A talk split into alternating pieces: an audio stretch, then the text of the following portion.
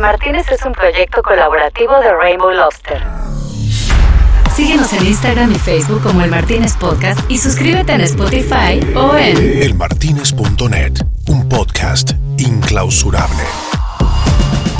De los creadores de la música de Barney. Sensual. Un movimiento sensual. La sopa de caracol y el sensual. Llega El Martínez, lo más vanguardista en diseño musical. Pure Epic Playlist. Sí, señor. Un soundtrack que transforma los pequeños momentos cotidianos en momentos importantes de la vida.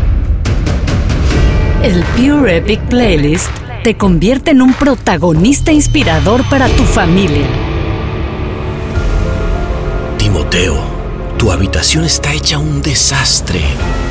Perdóname, papá. Nunca te había oído tan imponente. Es hora de recoger los juguetes. Vamos, campeón, tú puedes. Vamos. Eso, así. Dobla la ropa, Timoteo. El Pure Epic Playlist te ayuda en cada día de tu vida profesional. Y por eso sé que después de dos años aquí dándolo todo, me he ganado con sudor, talento y valentía un ascenso con el doble de salario. No, no, no, para ahí. ¿Por qué el doble? Para mí mereces el triple, diantres. Y convertir una ida al súper en un verdadero plot digno de Robert McKee. Dos cebollas. No. Dos. Dos cebollas y un tomate. Un kilo de papa y 500 gramos de tocino sin rebanar. Un paquete de arroz basmati, el suavizante del osito y desinfectante con aroma a lavanda.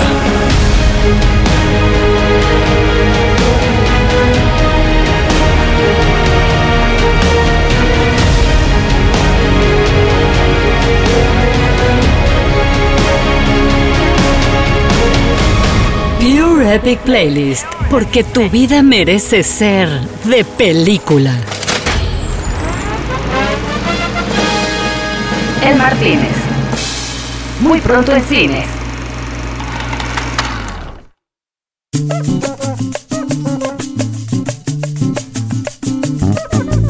Bueno, las noches de verano en Cannes tienen un no sé qué que no sé cuá. No sé si es que es la temperatura o es que puedes estar en pantalones blancos medio transparentes y te queda bien. El hecho es que François estaba más loco que de costumbre porque volvió con su novia costarricense, bueno, y eso lo tenía un poco loco y bueno, y venía empeñado que por el invitado que teníamos esa noche termináramos como de hooligan. No, no sé, le dio por ahí y es que este invitado es un crack de la narrativa que disfruta tocando temas que hacen que la gente hable un montón, sobre todo en redes sociales.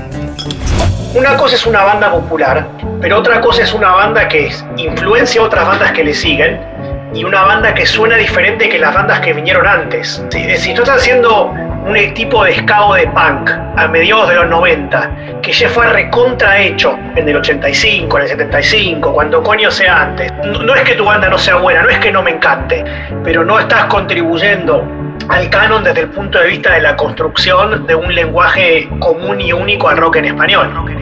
Él es el artífice, showrunner y escritor de la docuserie Rompan Todo, sobre la historia del rock en América Latina, original de Netflix, que produjo junto a Gustavo Santaolalla a finales de 2020 socio fundador de Red Creek, donde creó y produjo el documental Pecados de mi padre, en el que juntó en una sala al hijo de Pablo Escobar con los hijos del ex candidato Luis Carlos Galán. Además, escribió y dirigió el documental Orquesta Típica, con el que fue invitado a más de 50 festivales internacionales.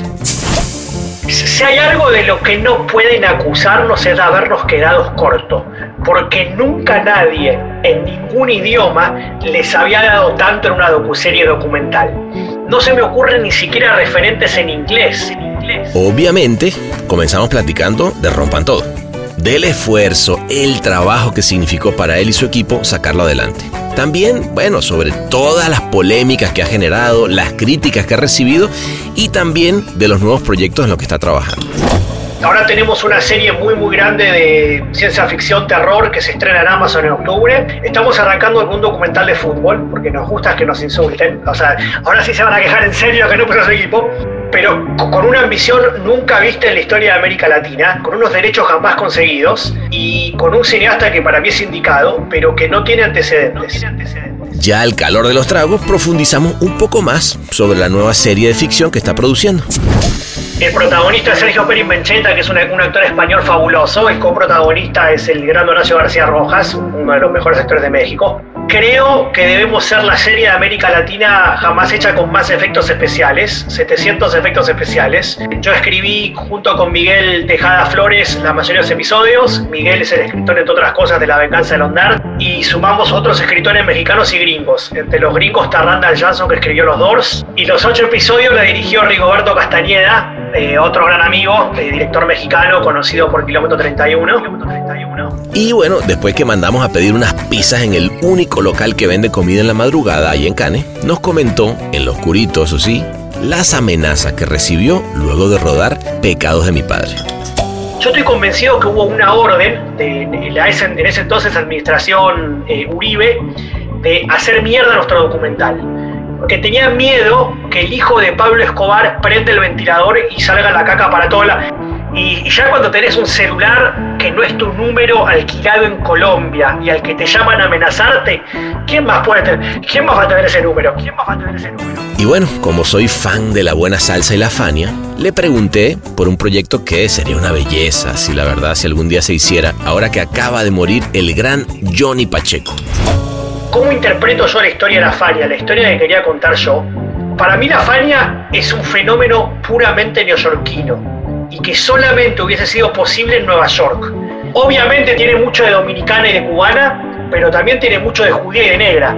Yo comparo la Fania con lo que pasaba en CBGBs. Es la vanguardia de Nueva York en un momento en particular de la historia.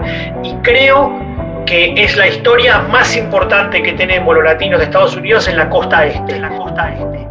Bueno, vayan pidiéndole a François y a sus múltiples ayudantes lo que se van a beber porque hoy tenemos un servicio VIP, como de esos cines, ¿no? VIP. Recuéstense en su camastro frente al mar y arrímense a la fogata a oír los cuentos cuando comience la noche porque él es Nicolás Endel.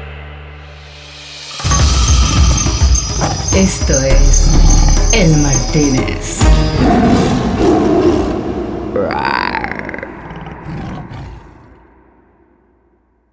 Nico, ¿cómo andas? Oye, pues te agarro, tú, tú estás ahorita en Nueva York, ¿no? Yo estoy regresado en Nueva York. Hasta ayer anoche estuve en la montaña de mini vacaciones. Ah, bueno, bien, bien, bien. Bueno, pues igual esto entonces ya este viaje no lo vas a necesitar tanto porque yo imaginaba que estabas como súper clavado en, la onda neoyorquina, necesitabas un break, pero de todas maneras vamos a darnos un break, ¿te parece? Nos vamos a, a la Ribera Francesa. Como gustes. bueno, te va a gustar. Vámonos para allá, venga, vamos.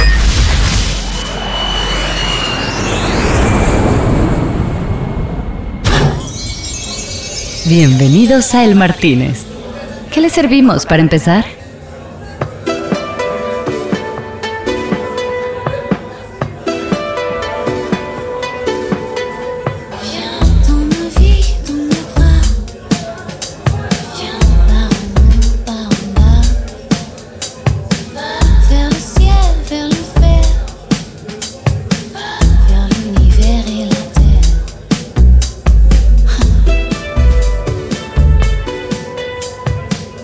Nico, aquí estamos, fíjate, está la, tecnología Podcast 3000 del Martínez que nos lleva a este bar acá en Canes, acá en la Costa Azul.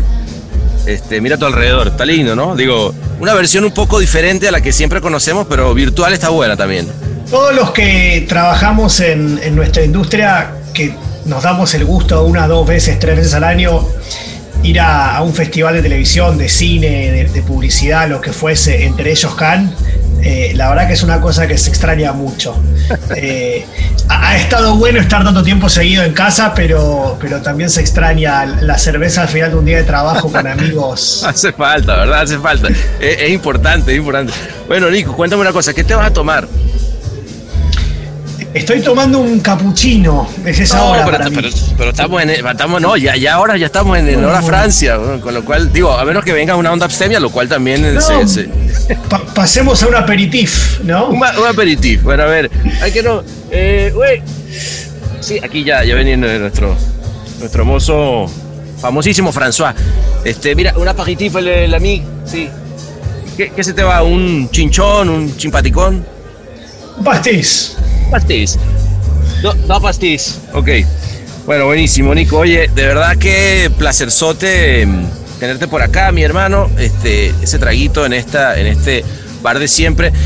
Yo te voy a decir una cosa. eh, cuando vi, cuando vi Rompan Todo, se me voló la cabeza.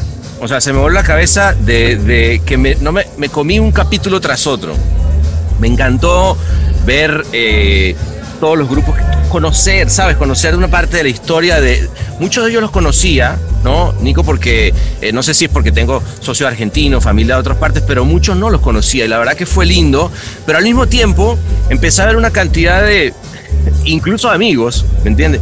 Que empezaban a tirarle una- unas leñas al, y me empezó a entrar una bronca a ver las leñas, que- porque me encantó el documento. O sea, yo una de las cosas, y, y quiero, yo quería empezar así directo y poniéndotelo así en la mesa, que he visto eh, eh, esos comentarios y me parece una pendeja. Yo sé lo que, lo que cuesta hacer algo como lo que hiciste y la verdad, chapó.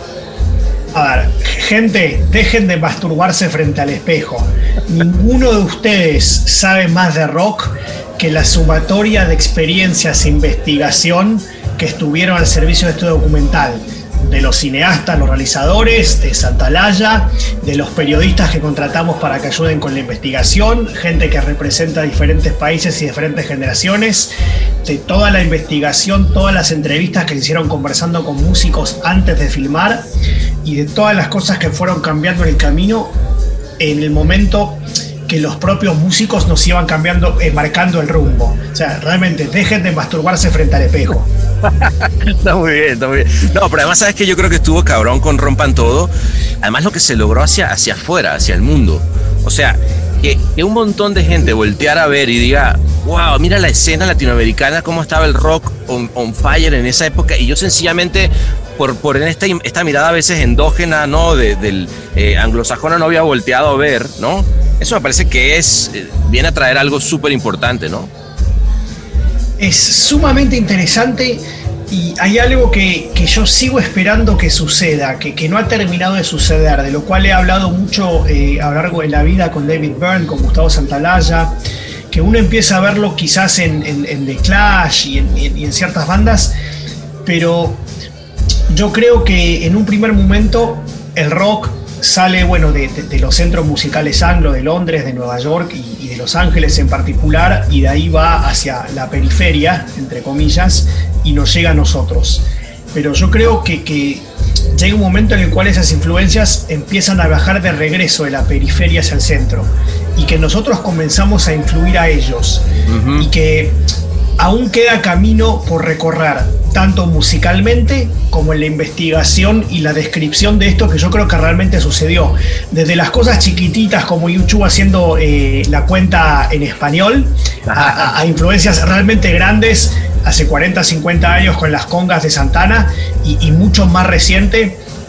eh, cuando ves un montón de, de bandas súper interesantes, sobre todo lo que está pasando en, en Estados Unidos, los ven mucho en, en- en Austin, en Los Ángeles, en, Nueva York, donde hay bandas muy, metiz- muy mestizas, bandas con quizás un, un músico europeo y dos latinos y dos gringos, bandas que quizás nosotros no tocamos en el documental porque son más nuevas, no son tan conocidas, como la Santa Cecilia o Skin and Strings o... eh, eh, un poquito más atrás en los 2000 los Brazilian Girls, pero, pero me parece que, que- estamos devolviéndole al centro, a lo anglo, un montón de cosas para que el género no se muera. Total, total.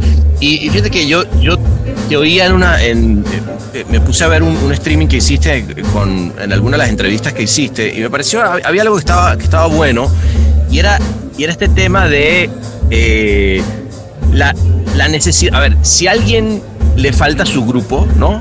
Porque creo que, creo que esa es la gran bronca. O sea, si, tú me preguntas, somos, no sé, quizás por lo apasionados que somos los latinoamericanos por, el fútbol, lo que sea, decimos, mi grupo no estuvo, debería haber dado media hora mi grupo, un capítulo completo. Y dice, güey, espérate, a ver, tu grupo, eh, ve, óyelo, tú lo conoces mejor que nadie, no veas el documental, más bien ve por el resto de los grupos que por ahí no conocías, ¿no? Y date un punto de vista mucho más, este, digamos, más, del bosque, ¿no? Creo que es un poco lo que logra Rompan Todo, ¿no? Es como un, es una muy buena vista del bosque en seis capítulos, ¿no? Mira, Sergio Marchi, que es uno de los tres, cuatro, cinco periodistas más importantes de la historia del rock argentino, me dijo que él no sabía lo que era Vándaro, el cual es el, posiblemente el, momento más seminal de la historia del rock mexicano, junto con, no sé, el rock en, el, rock en tu idioma. Eh, entonces, eso dicen todo. o sea, realmente, si eres un fan de Soda Stereo y ves este documental solamente para ver a Soda Stereo, te estás perdiendo de muchísimas cosas.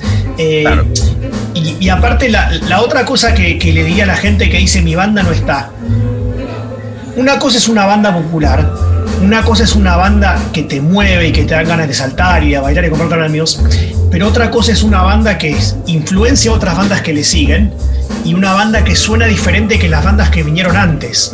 O sea, si, si, tú estás haciendo un tipo de ska de punk a mediados de los 90, que ya fue recontrahecho en el 85, en el 75, cuando coño sea antes, no, no, es que tu banda no sea buena, no es que no me encante.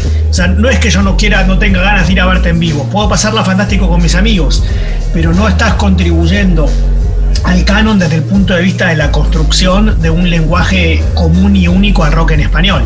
Claro, claro, claro, claro. Eso, eso, eso es interesante. el, y, y, también visto desde ese punto de vista, del, punto de vista único del rock en español, a ver, tener un, tipo como Gustavo Santaolalla, que además quiero que me digas cómo, cómo, fue esa historia, cómo termina él metido dentro del proyecto, cómo logra, porque a ver, si yo entiendo bien y tú corrígeme si no es así, esto es una idea que, que sale, tienes, esta idea original, tú dices, vamos a hacer eh, la historia del rock en Latinoamérica, este, Netflix te dice, va, vamos adelante, compran pero ya tú vendes con Gustavo Santaolalla adentro, es algo que, que, luego con el tiempo tienes que ir a buscarlo. ¿Cómo fue un poquito eso? Eh, yo comienzo las conversaciones con Netflix sin que Gustavo sea parte, pero Gustavo se convierte en mi tercer llamado, por decir cualquier cosa, una vez que Netflix tuvo interés.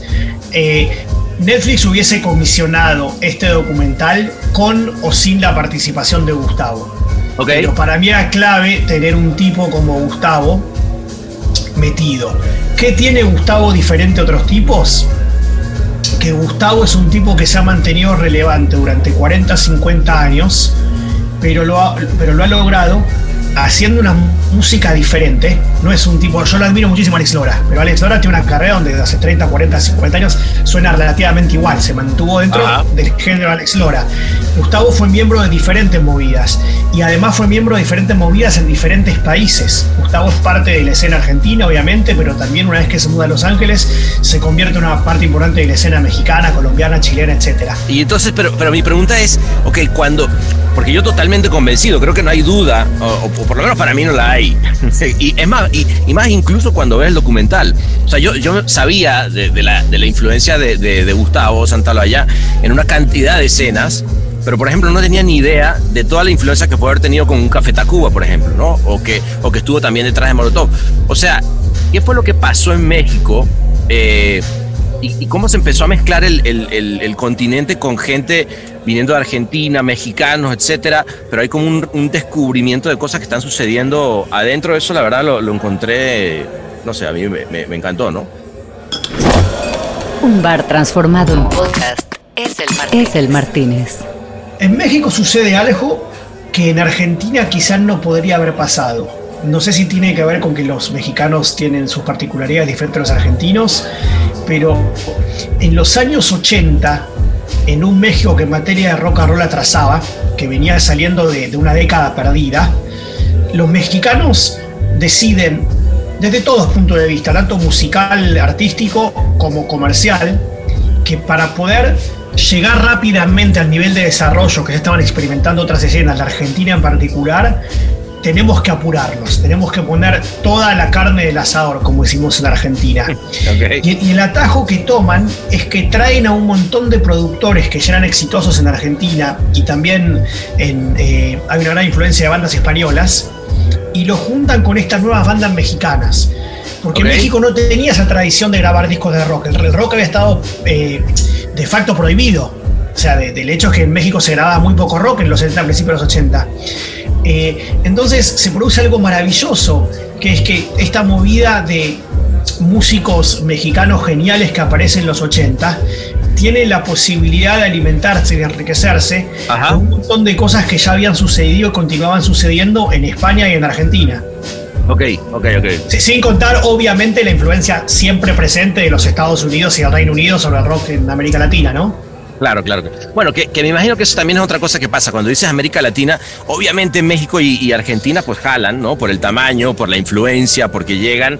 Eh, pero también hubo de, pronto gente que decía, coño, pero mi grupo, claro, y el grupo de pronto no necesariamente ejerció esa, esa, esa influencia, ¿no? Por, me imagino por el mismo tamaño de la industria, ¿no?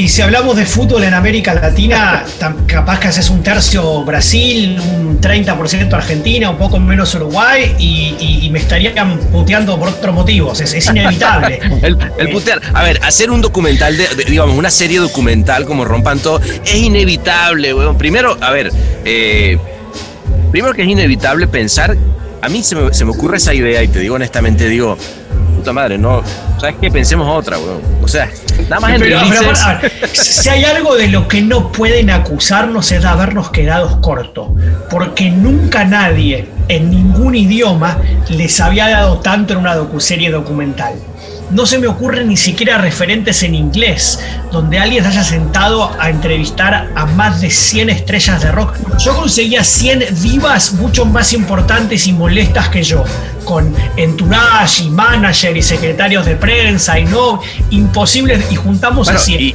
Y, y, licenciamos 130 canciones. La licencia. O, sea, ¿Cómo llega esa licencia? Seis discos podemos sacar, así que son compilados. claro, claro. Pero ¿cómo hicieron? O sea, yo imagino el, equipo nada más de, de E&O este, que tiene que haber habido detrás de, este documental para lograr esa licencia es, brutal. Cuéntame un poquito de eso, de verdad, ¿cómo, ¿cómo se logra? Te lo digo porque yo justo estoy terminando un documental y estoy pasando por el infierno con cinco canciones de hip hop. Yo digo, no puedo, no puedo imaginarme lo que debe ser este. Eh, ¿Estás con problemas de publishing o de masters con hip hop? No, no, no, por suerte ya lo tengo. Ah, ya, metí un music supervisor de acá de Los Ángeles y, lo logramos. Pero, pero digo, si eso me costó, porque digo, llevo, no sé, un año, ¿cómo, cómo, fue tu estructura para, para, hacerlo? Se juntaron el hambre con las ganas de comer. Okay. Por, un lado, en, en, este nuevo escenario donde tienes una empresa como Netflix que está dispuesta a hacer una docuserie en español para una audiencia global, teníamos un presupuesto que no lo hubiésemos tenido hace unos años cuando el que te daba la plata para hacer algo para América Latina tenía solamente una audiencia en América Latina y capaz que en un solo país o dos. Eh, entonces tuvimos un equipo grande, un equipo importante, pero un equipo que de ninguna manera nadie había hecho algo tan grande. Entonces también había mucho entusiasmo por parte de mi equipo por hacerlo. Y, todos trabajaron más de la cuenta. Yo bromeo que si agarras el, sueldo que cobró la supervisora de música o el equipo de archivo, dividió la cantidad de tiempo, todos cobraron mucho menos que el sueldo mínimo.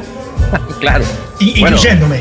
Claro, claro, pero, pero eso también habla un poco de la, de la pasión, Nico, ¿no? O sea, yo, yo eh, insisto, me hubiera encantado primero ser parte de ese equipo, por lo menos mirar por un huequito de, de, ver lo que, lo que habrán sido esas sesiones de la cantidad de material después de 100 horas, este, de, bueno, yo imagino que una hora, me imagino que por artista habrá sido, ¿no? Más o menos, no sé, se me ocurre. Este, 100 horas de grabación, a eso suma el footage, a eso suma, exacto, toda la parte de ella, no, es, es, ahí es donde yo digo, cuando, cuando piensas toda esa parte que hay detrás, y para dejar además una cosa que, que, que yo creo, Nico, que deja legado, ¿no? Y creo que eso también es muy importante las cosas que uno hace, ¿no? O sea, yo, digamos, viendo los, los proyectos que tú has hecho, me parece que es un tipo que, que aborda las cosas de la pasión, de que, que, digamos, pudiendo haber hecho documentales de cualquier cosa, esto trae un punto de vista con, con, con gana. ¿Cómo, ¿Cómo te planteas entonces que viene? Ok, ¿qué, hago después de esto? Yo como cineasta y Red Creek, la productora a la cual soy socio con mi hermano como productora, eh, tenemos una filosofía que queremos hacer muy pocas cosas, pero que sean cosas que, que, nos encanten. Total. Eh, o sea, somos los locos que juntamos al hijo de Pablo Escobar con, con, Sí, con sí, sus sí, víctimas. Por eso no me preocupa que me insulten los rockeros en Twitter. La, la vez pasada había terminado amenazado de muerte por los servicios de inteligencia colombianos. Entonces, eh, Muy bien. entonces nos tomamos nuestro tiempo. Eh, eh, ahora tenemos una serie muy muy grande de ciencia ficción terror que se estrena en Amazon en octubre. Una de zombies, ¿no? ¿O no? Una de zombies, sí, sí. te- a mí me encanta. Y, y- y estamos empezando a arrancar con unos proyectos, pero somos muy, muy selectivos y también muy, muy meticulosos a la hora de decir, ok, yo Nico no puedo ser el showrunner de todo, no, no me alcanza obviamente el tiempo, pero ¿con qué otro showrunner queremos trabajar? Ya. Sobre todo aparte en un, en un continente donde no tenemos una gran tradición de showrunners. Estamos arrancando con un documental de fútbol, porque nos gusta que nos insulten. O sea, ahora sí se van a quejar en serio que nunca ahora, equipo. ahora sí, ahora sí. pero con una ambición nunca vista en la historia de América Latina, con unos derechos jamás conseguidos y con, con un cineasta que para mí es indicado, pero que no tiene antecedentes. Pero no tengo ninguna duda que es la persona indicada y que hace un trabajo increíble y que estamos coescribiendo un tratamiento que para mí está eh, de la hostia. Qué bueno, güey, qué lindo. Qué lindo además poder hacerlo con tu hermano, ¿no? Eh, Lucas, ¿no? ¿Se llama? No, tengo. y mi hermano Iván Ah, Luca. es mi socio mayor. Ah, Iván, mi hermano Iván el- mayor, ya. mi socio de la productora. Lucas es mi hermano menor, que es eh, profesor de filosofía Ok. y un, un gran compinche mío en todas mis aventuras, pero técnicamente, pero, pero no es cineasta. Ah, porque lo vi en los créditos, claro, me confundí. Iván es el que él es Sí, tu socio, sí, pero sí. vi- lo vi en los créditos también de, mm, de Pecados de mi padre y dije, ah, o sea, son tres hermanos haciendo, no sé, ahí trabajaron los tres, por lo que entendí. Sí, en, en Pecados participamos los tres. Ahora Lucas está, está abocado eh, por completo a, a la academia. Pero ¿cómo llega? O sea, mi, mi pregunta es, ¿cómo llegan esos, tre- esos tres hermanos? Bueno, olvídate que ahorita ya cada quien tiene, pero son tres hermanos. En Pecados de mi padre quiero pensar por lo que, que fue como que tu primera obra así como grande, donde, que, que se, que se dio a conocer en todos lados. ¿Cómo llegan esos tres hermanos a hacer esa, ese documental? Creo que, que en el caso de la relación laboral de los hermanos he sido un, eh, un poco yo el pegamento. Eh, yo, el- yo- yo he sido el que lo convocó a, a los otros dos. Y sobre todo tiene que ver con la confianza. Eh, cuando mi hermano Iván o yo nos decidimos que uno o el otro va a ser el que se ponga tal o cual proyecto en la productora al hombro, el otro se va a dormir tranquilo. Mm, Sabemos que quizás no estoy de acuerdo con todo lo que hace mi hermano, no yo lo haría de otra forma, pero sé que se va a hacer, sé que se va a hacer bien, sé que mi socio no me va a robar plata, sé que va a quedar buenísimo. Claro, claro. Lo- lo- como si lo hiciera tu hermano, ¿no? O sea, Claro. eso está- no, la verdad Claro. que sí, desde ese, desde ese lugar es una, es una fortuna, ¿no? Y, y- y lo bueno que como nos peleamos tanto al ser hermanos, que podés reputearte y amigarte. Claro. O sea, Bueno, o sea- además te, te reputabas de chiquito, con lo cual ya Claro, sabes o sea, cómo. o sea, o sea, puedo decirle, la verdad es que esto es una mierda. Claro. Está- está- es lo peor que vi en mi vida y a los cinco minutos te he olvidado. Claro, no pasa nada, ¿no? Qué bueno. Sí, Y lo mismo, me pasa, lo mismo me pasa con Piki, eh. ese tipo de relación la tengo con Piki Talarico, que fue el, el director de Rompan Todos, fue el showrunner, Ajá. y es, es prácticamente un hermano que me dio la vida. Chiquitibum, Aladín Bomba. El Martínez, el Martínez. Ra, ra, ra. ¿Y cómo, ¿Y cómo llega Piki a toda esta, esta eh, ecuación? Piki y yo venimos ambos de dirigir comerciales y los dos dirigíamos representados por mi compañía. Y en un momento hubo una campaña que era eh, imposible para un solo director de filmar al mismo tiempo con Eugenio Derbez, un capo, un grande, un Claro. amigo de la casa. Eh, eh, y entonces lo llamé a Piki y le dije, vamos a codirigirla y hacemos un set cada uno. Porque teníamos que hacer algo así como siete comerciales con Eugenio en dos días. Entonces Eugenio iba de Nico a Piki y de Piki a Nico. Y nos llevamos tan bien que decidimos seguir codirigiendo comerciales juntos. Eh. De esa forma era menos estresante, a veces viajábamos juntos, a veces el otro. Eh, entonces, antes de hacer Rompan Todo, que íbamos a codirigirlo, y ahora te cuento por qué no lo codirigimos, eh, Piki y yo ya habíamos codirigido muchos comerciales. Cuando yo empecé a armar Rompan Todo, sabiendo que era una locura que sea filmar en nueve países, 100 entrevistas, le digo a Piki, vamos a codirigirlo. Ok. Y yo lo, yo lo traicioné a Piki, confieso, porque luego me sale al mismo tiempo mi primera ficción. Claro. Bueno, Vicky vas a dirigirlo solo. Yo voy a hacer el, voy a el showrunner, yo entiendo la historia, voy a manejar el, writer room y voy a llevar en la edición, lo que hace un showrunner televisión. Pero vas a tener que comerte este, todos los aviones y todas las entrevistas vos solo, porque yo estaba al mismo tiempo en Durango, México, haciendo otra serie. Era mi primera oportunidad de hacer ficción. Qué lindo. O sea, ya estaba filmando, ni siquiera que estaba desarrollando, estaba ya. Eh, Filmamos los mismos días. Una locura. Ah, a ver, también qué, linda, qué linda coincidencia, ¿no? O sea, digamos, sabiendo lo que, lo que significa que te den green light para un proyecto, poder venderla, etcétera. Tener dos al mismo tiempo quiere decir que algo, algo está bien. Sí, sí, no, fue una experiencia alucinante y, aparte, bueno, estaba todo el tiempo el teléfono con Pique y ayudándolo con las preguntas y viendo, las entrevistas de antes y eh, fue, fue, muy intenso. El, precio lo pagaron mi mujer y mis hijos. claro, claro, Me, imagino perfecto. Pero además que, ¿cómo...? A ver, tiremos un poquito, si se puede, de, toda este, esta, esta, esta ficción que estás haciendo, ¿no? ¿O, qué? Eh, el protagonista es Sergio Perin Bencheta, que es un, un actor español fabuloso. El coprotagonista es el gran Horacio García Rojas, uno de los mejores actores de México. Armamos un casting muy, muy lindo creo que debemos ser la serie de América Latina jamás hecha con más efectos especiales, 700 efectos especiales. Ah, bueno. Eh, los, hicieron los chicos de Olin, que es una, casa de efectos ah, especiales de México. maravillosos. Laburan con David Fincher, laburan con Godzilla. Eh, yo escribí junto con Miguel Tejada Flores la mayoría de los episodios. Miguel es el escritor, entre otras cosas, de La Venganza de los Nerds, un viejo amigo mío. Bien. Y sumamos otros escritores mexicanos y gringos. Entre los gringos está Randall Johnson, que escribió Los Doors así que seguimos. No, bueno, ahí, ahí, es eso.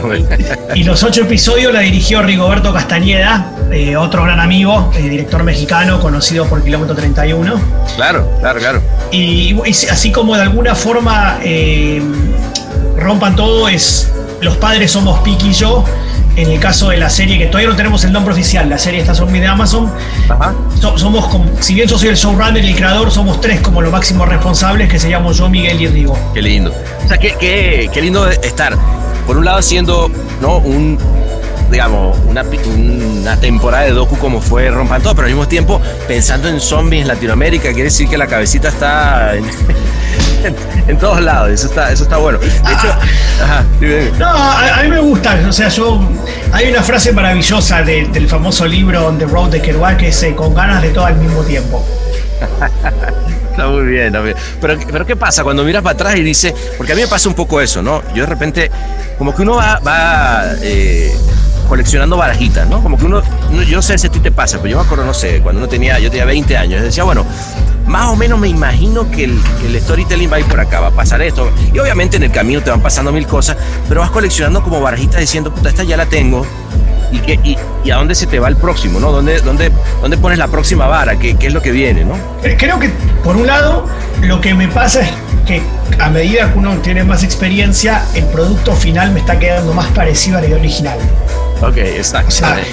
O sea, cada vez necesito filmar menos, por ejemplo. claro, ok. Pues ya pasaste por ahí, claro. Exacto, exacto. Eh, y la otra cosa es que no me gusta repetirme. O sea, la gente me pregunta, ¿van a ser temporadas de Rompan Todo? No, ¿para qué? O sea, sí, ya, otra vez, ya otra vez. Sí, me, me, mandan proyectos de documentales de narcotráfico. No, ni loco. O sea, todo lo que quería investigar sobre ese tema, o, la gran mayoría, se lo puse a, pecados de mi padre. Oye, pero eh, hablando de eso, hablando en serio, eh, ¿sí te llegaron a amenazar de la, de la, así de la inteligencia? A ver, no, no te puedo garantizar que fue la inteligencia colombiana, pero. Bueno, recibiste amenaza, pues, digamos. Sí, mira. qué, eh, locura, ¿no? Qué estrés pasa algo muy fuerte. Nosotros a las pocas semanas del estreno en Colombia, cuando yo tuve una entrevista en CNN con, con Cristiana Mampur, por primera vez se filtran imágenes del documental. Y la prensa colombiana empieza a escribir al respecto. Hay dos artículos en particular que no recuerdo muy bien en los dos diarios más importantes de, de, Colombia. El diario principal de Bogotá, que es, el de, que es El Tiempo, y el principal de Medellín, que pasaron muchos años se me el nombre. Eh, uno de los artículos lo escribe un ex guerrillero del M-19 y el otro un ex general del ejército, la derecha y la izquierda. El general directamente nos comparó con Jesucristo. Y el M19 también hablando maravillas del documental. bueno, Pero literalmente con Jesucristo, ¿eh? Hasta ahí vamos bien. A medida que se acerca el estreno del documental en Colombia, el aire se pone a poner cada vez más turbio. Mm. Y de pronto surge una figura muy conocida en Colombia, muy polémica, muy controversial, que es el general Naranjo que era una de las personas más poderosas de Colombia, jefe de la policía colombiana. La policía, este, Colombia tiene una policía nacional, tiene una policía que tiene jurisdicción en todo el país y que está muy, muy militarizada por el combate contra el narcotráfico y que es muy, muy poderosa. Y sale a hacer acusaciones un absoluto disparate público diciendo que el hijo de Pablo Escobar, cuando era menor de edad, había eh, participado en el asesinato de un policía. Lo cual, según mi investigación, primero que falso. Y segundo, que si fuese verdadero, sería un delito para esta persona decirlo, porque cualquier crimen que cometés cuando sos un menor, cuando cumplís la mayoría de edad, queda sellado. O sea, eh, y empiezan, y, muchas figuras políticas que habían hablado bien del documental y que querían conocer eso, empiezan a alejarse. Y sale un artículo en una revista escrito por un tipo que había sido de los servicios de inteligencia, jefe de Secretaría de Inteligencia, durante la presidencia de Samper, el tipo que terminó sin visa porque le pagaron a Estados Unidos porque le pagaron la campaña a los capos del narco. También como, como pegándole al documental, todo muy, muy mm. turbio. Yo tengo, y aparte la cadena con la cual habíamos convenido una parte, eh, unos derechos sobre la película a cambio de una pauta de publicidad para los cines, no nos cumple la pauta. Una cadena, las dos más grandes de Colombia, muy cercana al siempre al poder. Yo estoy convencido que hubo una orden de, en, ese, entonces administración eh, Uribe de hacer mierda nuestro documental. Ah, porque tenían miedo que el hijo de Pablo Escobar prende el ventilador y salga la caca para claro, Y diga, yo me acuerdo cuando tenía 11 años y venía a tomar, a tomar helado a la finca de mi padre, tal y cual político. Que el documental no se trata de eso. pero, pero, les empieza a dar, eh, no sabían de qué trataba y dicen, puta, este va a tener un micrófono abierto a ver qué viene, ¿no? Y ya cuando tenés un celular que no es tu número alquilado en Colombia y al que te llaman a amenazarte, mm. ¿quién más puede tener, quién más va a tener ese número? claro, claro, qué cabrón.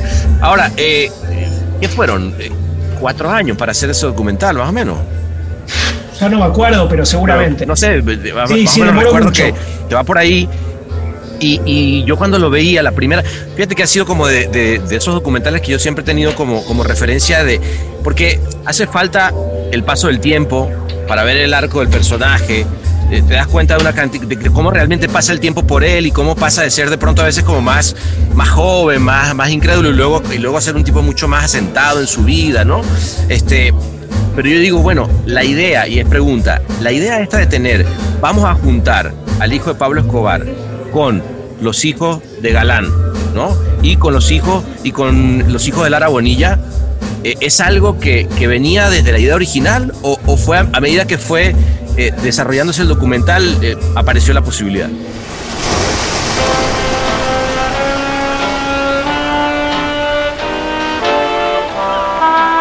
El Martínez, un podcast de edición ilimitada.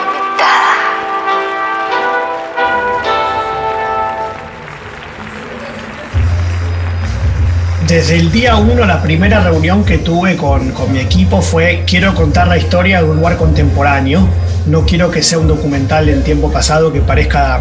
De, de Nacho. De cable, exacto. Quiero contarla desde el punto de vista del hijo que tiene más o menos mi edad. Y la segunda idea fue, y vamos a juntarlo con los hijos de Galán. Después en el camino también descubrí a, Rodrigo Lara, que se convirtió en un gran amigo y quien aparte fue una parte fundamental a la hora de conseguir todos los encuentros, porque fue el primero en aceptar reunirse y eh, Rodrigo apadrinó de alguna forma al, proyecto y, le estoy por siempre agradecido. Es un, tipo muy especial, Rodrigo, como también lo son Juan Manuel, eh, Carlos y Claudio, los hijos de Sí, pero, pero, fíjate que tienes razón. Yo cuando lo vi, eh, siento que Rodrigo tiene como que de todos ellos, es como que el que más entiende la importancia de la, de la paz, de la pacificación, del perdón, casi hasta budista te diría en algunos, en algunos momentos su concepto de, de decir y entender la importancia de eso, ¿no? Este... Sí, ah, y aparte Rodrigo tiene un poco una actitud eh, en el buen sentido y, a veces lo beneficia y a veces no. Pero los, creo que son los, los samuráis japoneses que se levantan a la mañana, se miran al espejo y dicen, yo ya estoy muerto. Porque si está muerto no le tenés miedo a nada. Y Rodrigo en ese sentido eh, es? un tipo, sí, sí, es, un tipo que, no le teme a tomar riesgos. Claro, claro. Qué, lindo, o sea, qué, qué, lindo porque realmente creo que sí, sí son de esas cosas que puestas al aire generan una reflexión importante y además innecesaria en un país, ¿no? Y, qué refrescante encontrar un político así, porque el tipo es senador. Claro, Claro, claro, claro, total, que con esos, con esos valores, con ese punto de vista, mirando hacia allá. Oye, y, también recuerdo que ahí en ese documental hay un momento de, eh, Nico, de, de, Escobar, de Pablo Escobar cantando ópera que me pareció brutal. Él cantando ópera y creo que venía de contarle unos cuentos a su hijo, una cosa así. Y claro, eh, yo no sé o no recuerdo haber visto. A ver, uno está acostumbrado y, ya, obviamente, ahora más, porque creo que cuando salió Pecados de mi padre no había la, cantidad de, contenido que hay hoy en día del tema del narco. No, pero incluso soy, culpable fiebre. Eres culpable esa fiebre. Esperemos que pase lo mismo con el rock. Eh, yo, creo que sí, ¿ah? yo creo que sí, eh, Nico, porque al final todos son cosas que abren eh, puertas, ¿no? O sea, yo creo que está bueno la bronca incluso, ¿no? Desde el que dice, no señor, no se dijo. Ah, no, pues vas, güey, ahí tiene, ahí están las cámaras, ahí está el, la, ¿sabes? la laptop, eh, puedes sentarte a hacer cualquier idea, ¿no? Pero digamos, creo que desde ahí cuenta un poquito de esa grabación, porque me pareció, ¿cómo, cómo llegan? Obviamente tener un archivo a, a Sebastián Marroquín o, Slash. Sí, la, bueno, la, madre de, Sebastián, la, viuda de Pablo, eh, Sebastián eh, fue la que nos abrió los archivos. Había un par de cajas con estos cassettes y con tapes, eh, ni siquiera VHS, con tapes Betamax. Imagínate. Fue la, tecnología que perdió el duelo por la supremacía en el video gareño con el VHS. La, mucha gente no lo va a conocer. Eh, estaban enterradas estas cajas. porque llegó un momento que toda la gente, incluso gente inocente que tenía algún tipo de relación con la familia Escobar, tenía que destruir una agenda donde figuraban nombres, una foto de. Eh, porque era suficiente para que te mate. Ahora te cuento una historia si quieres. Y nos desenterraron esas cajas para que nosotros encontremos estas cosas. Literalmente, perdón, perdón, perdón, disculpa que. Porque hace cuando. Era un, hace, cassette que Escobar grabó en la cárcel para su hija. Y le Pero estaba enterrado, literalmente enterrado enterrado bajo tierra, sí, sí, enterrado, literalmente. Porque uno cuando piensa enterrado dice, bueno, estaba metido en una parte del closet. No, no, no. Cuando, no, no. O sea, estás haciéndole el gesto de, una pala, o sea, estaba enterrado, pues. Exactamente, sí, sí, sí. incluso yo no, no, no, no, no fui invitado a participar del desentierro. Fui a ver las cajas desenterradas a la, casa de un pariente de, la madre de Sebastián una vez que está, pero todavía había polvo en la tapa, digamos. Ok, ok, ok, ok. Eh, y, te cuento una historia muy muy fuerte de ejemplo. Eh, eh, esto no quedó en documental, pero yo conocí, sigo siendo amigo de dos chicos, un chico y una chica, que eran hijos de una maestra particular, que cuando por motivos de seguridad los hijos de Pablo Escobar dejan de ir a la escuela, empiezan a tener una, maestra particular para no perder el grado. Lo cual incluso en Colombia es ilegal, porque no hay homeschooling en Colombia como en Estados Unidos. Ok. Pero no les quedaba otra. Eh, y en determinado momento esta maestra de escuela es eh, secuestrada, torturada y asesinada. Uh. Y la memoria que tiene esta chica te dice, yo no sé quiénes eran, estaba vestido de civil. Pero esos zapatos y ese corte de pelo en Colombia solamente lo tienen los policías. Upa. Qué fuerte, ¿no? Es muy fuerte. Es muy fuerte. Eh, y, creo que eh, lo que ha pasado desde el punto de vista político, y, además sé que era un tipo políticamente con, un punto de vista, y, creo que siempre es importante además hablar de política, eh, sí es cierto que con el tiempo nos hemos dado cuenta que el narcotráfico y los gobiernos en nuestros países pues están todos un poco, o sea, como que nos han hecho, eh, eh, nos han vendido esta narrativa de, la, de la cosa separada, donde hay buenos y malos, ¿no? Esta, esta cosa Marvel, ¿no? De los superhéroes y los, y los villanos. Y no es cierto, o sea, todos al final del día eh, terminan conviviendo en un mismo ecosistema de país, ¿no? Creo que esas son de las cosas que, que más reflexión genera, ¿no? el narcotráfico ha logrado corromper las estructuras del poder de América Latina desde lo más pequeño, desde el comisario en tu barrio, que, si no fuese por el narcotráfico capaz que no tendrías plata ni para combustible o las ruedas del patrullero, a presidentes. Claro, está, está muy cabrón. Oye, y a ver, quiero, quiero que vayamos ahorita también, perdón, antes de cualquier cosa, creo que ya nos acabamos. Salud, dale, por, por este encuentro, de verdad que cosa tan bella. Te voy a pedir otro, si te, parece que estás bien, te, te pido otro. Va. Ah, no, de Juan. Bueno, o sea, a veces le hablo en inglés y no sabe bien qué pedo. Eh. Mm. quería, y, como para pasar, que quiero hablar un poquito de música, de otra cosita que me quedó ahí dando vueltas. Sí, hablemos de música, que es lo que toca este año. no, claro, pero está bien. Mira, ¿sabes qué es lo bueno del Martínez? Que acá nos sentamos a tomar y es cagarnos de risa. Tenemos 50 minutos, acá no editamos un carajo, con lo cual estamos, estamos tranquilos. A mí, a, mí, a mí lo que más me gusta de Martínez es que las veces que he ido en mi vida uno está con el horario de este, de este hemisferio.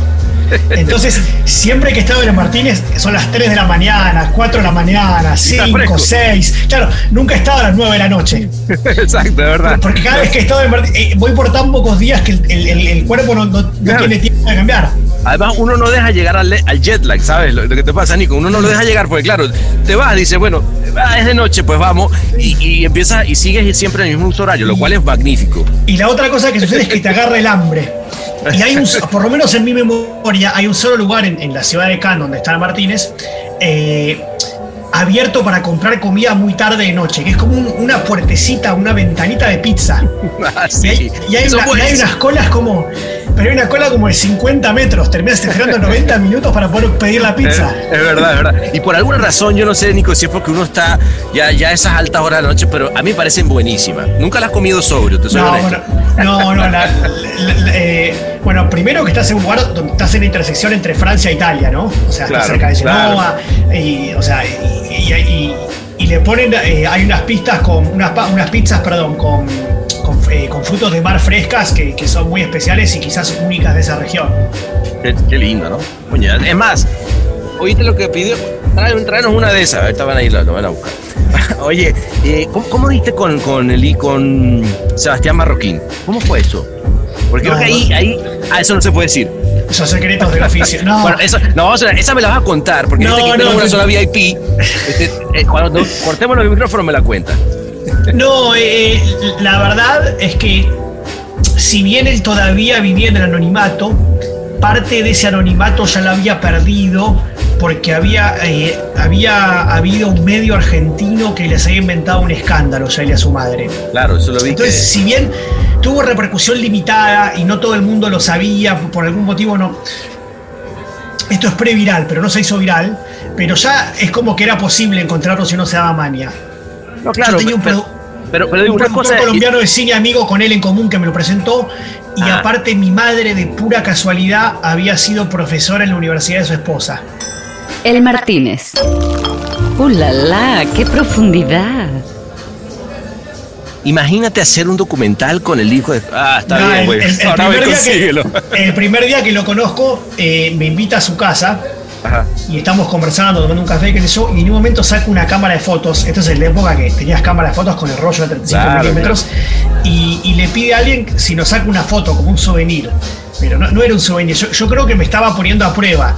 Porque, ah. ok, ¿se anima a estar en una foto conmigo o no? Porque si no se anima a verse conmigo, no quiero trabajar con él y de hecho tú eh, eres parte de, la historia, o sea, digamos, no, no eres protagonista, pero eres un, eres un personaje que, habla en primera persona diciendo hicimos esto, o sea, y apareces a cuadro con él, ¿no? O sea, eso sí, no, era tan original, pero llegó un momento que, no, era inevitable. ¿no? de contarla, fue inevitable. Y creo que, a ver, yo creo que no solo no, no, le, hace mal al documental, sino creo que le aporta. ¿ah? Yo creo que saber y entender que hay un equipo de producción haciendo esto posible y que la labor era titánica de encontrar los hijos de Galán, etcétera, creo que está bueno. Yo, creo que en este caso funciona, pero mi recomendación a la gente es que no lo haga. Creo que hay, hay mucho documentalista. Michael Moore es un genio. Michael Moore es él, muy divertido. encarna. Yo, yo pagaría 50 dólares para ir a un teatro a, ver, a verlo a él hacer un one man show. Pero no todos somos Michael Moore. Y hay mucha gente que se creyó por culpa de Michael Moore que tiene que, tiene que estar en los propios documentales. Y no. Claro, claro, claro. bueno, pero en este caso, en este caso, Nico, no es que tú tomaste el micrófono y fuiste. O sea, eras un enabler de lo que. Bueno, no sé. yo siempre tuve en claro que el, que el sujeto, los sujetos documentados eran mucho más importantes que yo. Que yo no importaba. E-, esa era la línea. solamente importaba yo en el momento de que para que la historia se entienda, porque es una historia complicada, ayudaba a que yo esté. Da, está muy bien, eso está muy bien. No, y, creo que, eh, a ver, cuando piensas en qué, qué, es lo importante que voy a hacer con este documental, hacia dónde va, cuál es mi papel dentro de, la historia, eh, son, cosas que a veces pueden llegar a mezclar. Yo por eso, por eso creo que, que, vale la pena. E incluso hablando de Rompan Todo, justamente, obviamente que es inevitable a quién, a quién le vas como, como realizador o como showrunner, este, y me imagino esas discusiones en el writer's room de, de quién va a tener más peso que quién, o incluso en las salas de edición, como ese proceso creativo es interesante, ¿no? En el writer's room yo creo que es un milagro que no hayamos terminado las trompadas. o sea, nos gritamos fuerte. Claro, claro. Ah, qué lindo, quiere decir que había, quiere decir que había pasión.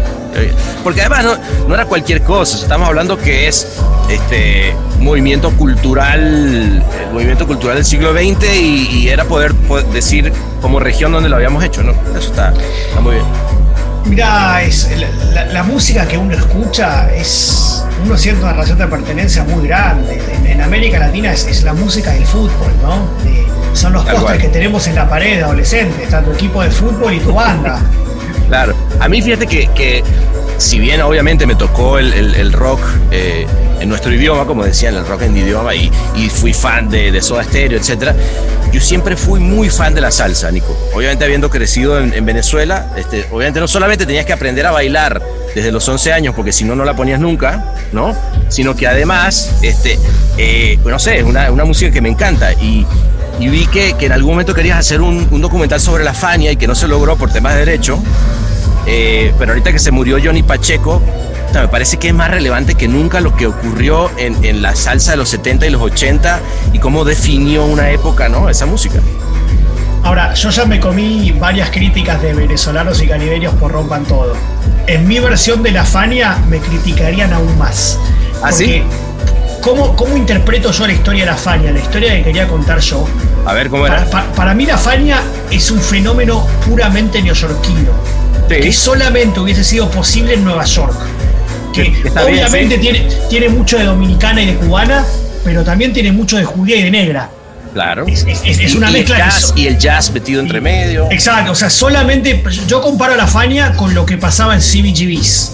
Es la vanguardia de Nueva York en un momento en particular de la historia. Y creo que es la historia más importante que tenemos los latinos de Estados Unidos en la costa este. Así como en la costa oeste eh, hay un montón de mitología muy merecida construida alrededor de la figura de Chávez o Dolores Huerta. Sí. Nuestra historia en la costa este, la, la, que define a la experiencia latina en Estados Unidos, creo que pasa por falla. De acuerdo, a ver, y yo, pero no creo que te. Bueno, a ver, no faltará el. no, eh, estoy bromeando porque, aparte, a, mí, me encanta la salsa dura, no, no, soy fan de la salsa romántica. Puede que tenga que ver con que no sé bailar, como buen argentino hago poco.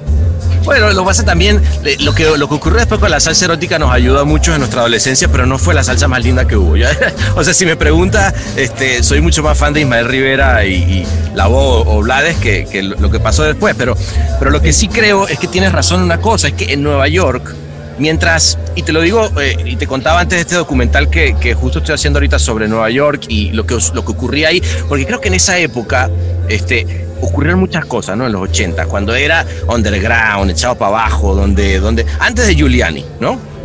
Y entre todas las cosas que, que han sido muy documentadas, la verdad es que la, la, historia de la salsa, tú oyes a un César Miguel Rondón y lees su, su libro, ¿no? Que, que, estaba con, con, era roommate de Rubén Blades cuando este escribió Paula C. Y dice, ah, bueno, es que claro, era un cloche donde se dieron cita todo el mundo en un, en un mismo lugar a hacer algo que no se había visto, ¿no?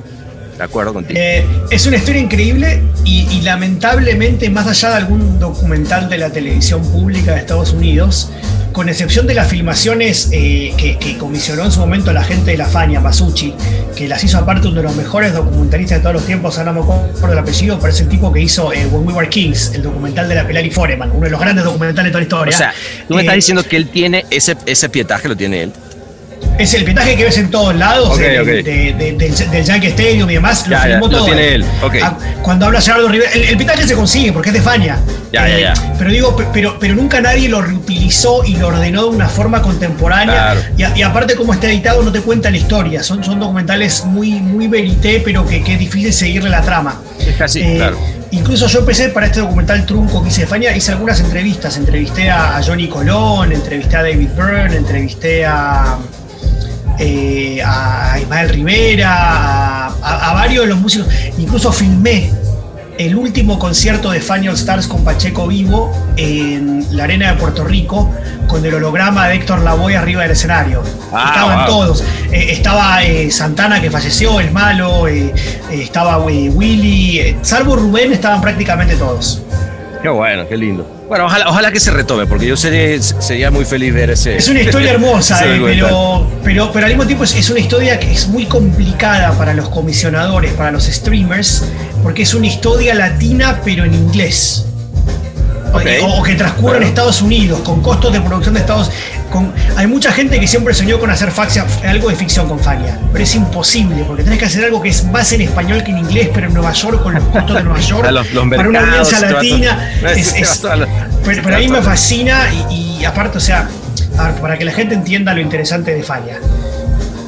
Eh, no sé cómo estamos de tiempo, cortame si querés, pero Fania, lo inventa un tipo que se llama Masucci. Masucci era un policía de Nueva York, en la época que todos los policías de Nueva York eran corruptos, entonces antes de Sérpico, de apellido italiano, que estudiaba para ser abogado de noche. Se recibe de abogado y misteriosamente aparece en La Habana trabajando para el Ministerio de Turismo de Fidel Castro después de la revolución. Mi teoría, que no la puedo comprobar, pero esta es mi teoría, es que lo mandaron las cinco familias mafiosas de Nueva York a renegociar para ver si podían poner de vuelta casinos.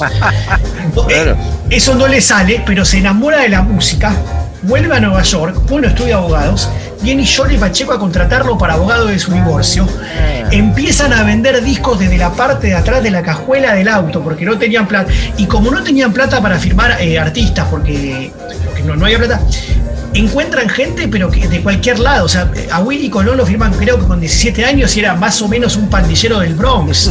Eh, Héctor Lavoe era un campesino de, eh, del medio de Puerto Rico, que capaz que ni siquiera ha visto la playa hasta ese día, ¿no? No he salido de la montaña. Eh, Rubén, que, de alguna forma también es influencia, el, pandillero de Nueva York, el campesino de Puerto Rico, y Rubén, que de alguna forma representa la sofisticación de, las clases más ilustradas de América Latina, creo que estudió Derecho, no me acuerdo de memoria. sí, sí, sí, sí estudió Derecho, de hecho. Creo que él, para no ser abogado, se escapa a Nueva York y empieza su carrera como este, pasante, como eh, intern en, España. Claro, era el mensajero, de la y, para los que vieron Sopranos, por ejemplo, el personaje de Hirsch, el, amigo eh, que estaba en la industria de la música, al cual Tony Soprano iba a pedirle consejos todo el tiempo, eso era Jerry Masucci. Era el mafioso italiano metiendo en la música. Pero bueno, a mí, fíjate que yo, yo conocía toda la historia excepto el background o, el de, de, Masucci. O sea, no, no sabía toda esa otra parte. Está buenísimo, me encantó. No, pues yo, yo sí, definitivamente. A ver, eh, quiero ver ese docu. Pero mientras eso pasa, quiero que me cuentes la historia que no me contaste aquí al aire, me la cuentas ahí atrás en el VIP. ¿Eh? Adelante, adelante. Oye, amiga, de verdad un placerzote haberte tenido acá. Eh, me quedaron, me quedaron un montón de temas pendientes, así que por ahí no es la última, ¿no? Me quedó pendiente este, todo esto que está pasando de, trap concorrido, que me parece que es una, una onda interesantísima. Soy muy fan, por ejemplo, Nathaniel Cano me encanta, y, en la serie que estamos sacando de Amazon juntamos para un tema nuevo, original, nunca escuchado aún, a la peblada con el alemán. Eso, eso me parece que está brutal lo que está pasando. Es una bomba. Nada, yo te digo que como tenemos más que hablar, nos vayamos acá, este, pero ahora ya vamos a, tomar algo un poco más, pues ya los aperitivos ya estuvieron bien. Amigo, de verdad, un placer sote tenerte por acá. Hasta la próxima y saludos a toda la gente que te sigue.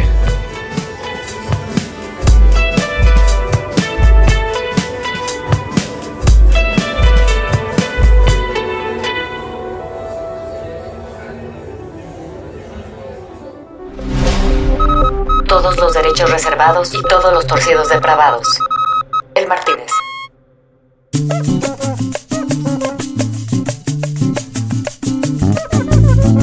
Bueno, y François dio la última campanada, sacó un megáfono, quién sabe de dónde, e hizo entrar a todas las bandas de rock que ni alcanzaron a llegar al escenario cuando un montón de fans se le subieron encima porque, bueno, ya estaban como locos y empezaron a romper todo en el bar.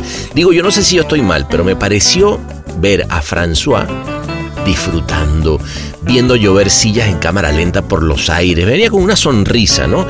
Y veía como las botellas se empezaban a beber de pico en los rincones, una cosa totalmente rockstar. Lo, lo que sí no paró, eso sí fue la música, toda la noche. De hecho, hasta Santa Olaya. Terminó ahí echándose un palomazo y me pareció ver al fondo Almondra, bueno, para variar, ¿no? Neteando con los Molotov mientras se morían de la risa por las discusiones que había generado el documental, cuando lo importante, decían, era haberse encontrado todos, chicos, a recordar lo que fue una época de oro para la música latinoamericana. Por eso, hoy vamos a celebrar contigo dándole duro a la hilacha y dejándote con un solo pedacito del desmadre que se vivió en el after de esa fiesta.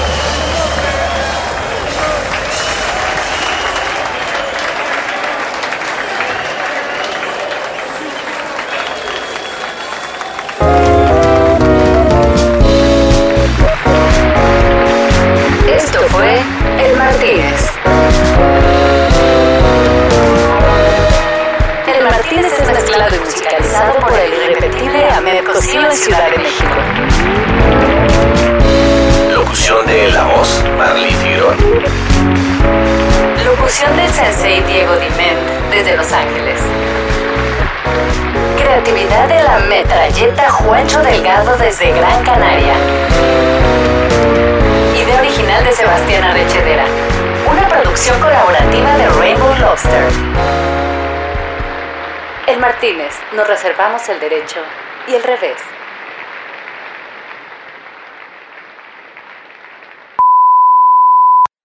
Perdón, papá. Nunca te había oído tan impotente. ¡Ah! Impotente. Impotente. Pero estoy enojado o estoy tímido. No, estás como impresionado. Ah, ok. Perdóname, papá. Nunca te había oído tan imponente. Oído impotente. Tan imponente. Imponente. Ya, la chinga me dijo impotente ya mi hijo, ya, ni modo.